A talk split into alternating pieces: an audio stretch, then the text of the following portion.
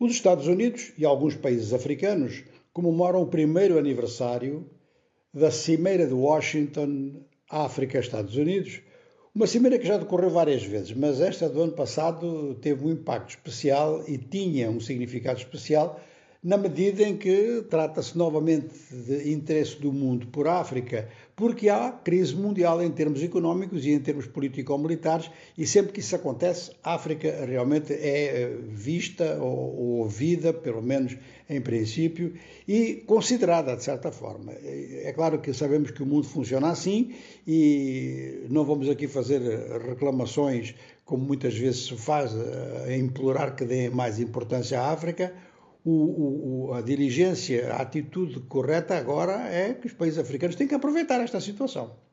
E esta situação, ao ser aproveitada, ela abre novas oportunidades no cenário internacional.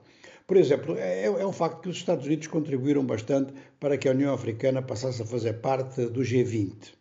E esta entrada no G20 abre uma nova tribuna. Se a União Africana conseguir representar o conjunto do continente, traduzir exatamente o que é que o continente prioriza, eh, e será uma presença considerável, porque o G20, de todos esses agrupamentos multinacionais, é aquele que tem assim mais impacto e mais perspectivas de durabilidade. Também é verdade que os Estados Unidos têm vindo a sublinhar a importância de diálogo com as entidades de integração regional. E sublinham uma, que é a CDAO, a da África do Oeste. E aí, movimentos de direitos humanos dizem que os Estados Unidos por exemplo, no caso do Níger, embora tenha uma preocupação de se manter no Níger portanto, ser discretos para evitar uma radicalização do governo militar eh, do Níger contra o Ocidente, apesar disso, os Estados Unidos podiam fazer um pouco mais para conseguir a libertação, por exemplo, do presidente Mohamed Bazoum, que continua preso pelos golpistas. Aqui é importante eh, a gente eh, interrogar-se porquê que os Estados Unidos não estão de facto a dar a mesma importância a essa década, a África Austral.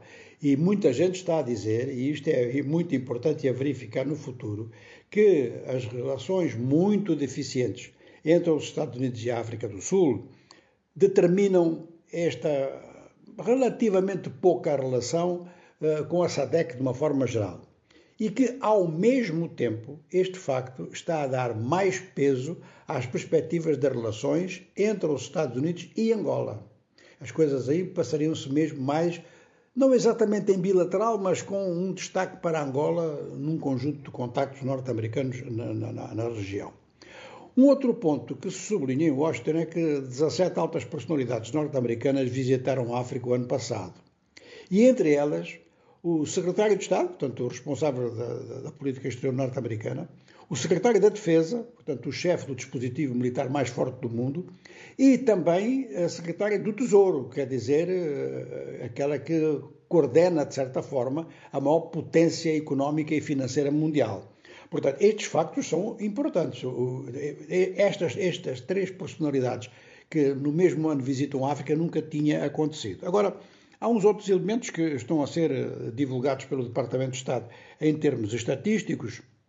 Os Estados Unidos tinham prometido na cimeira do ano passado 55 mil milhões de dólares em investimentos, declaram que já fizeram 40% e que pretendem chegar a 70% em 2024.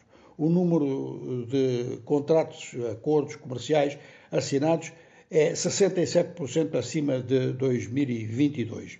De maneira que temos aqui então um contexto de relacionamento da principal potência mundial com o conjunto do continente africano, que significa, sem dúvida alguma, eh, uma consequência da situação mundial, mas que vai no sentido do reforço das relações e isto tem que ser eh, realmente aproveitado. E, por outro lado, também se constata que, em termos de presenças ocidentais, muito rapidamente a principal presença vai ser mesmo a dos Estados Unidos.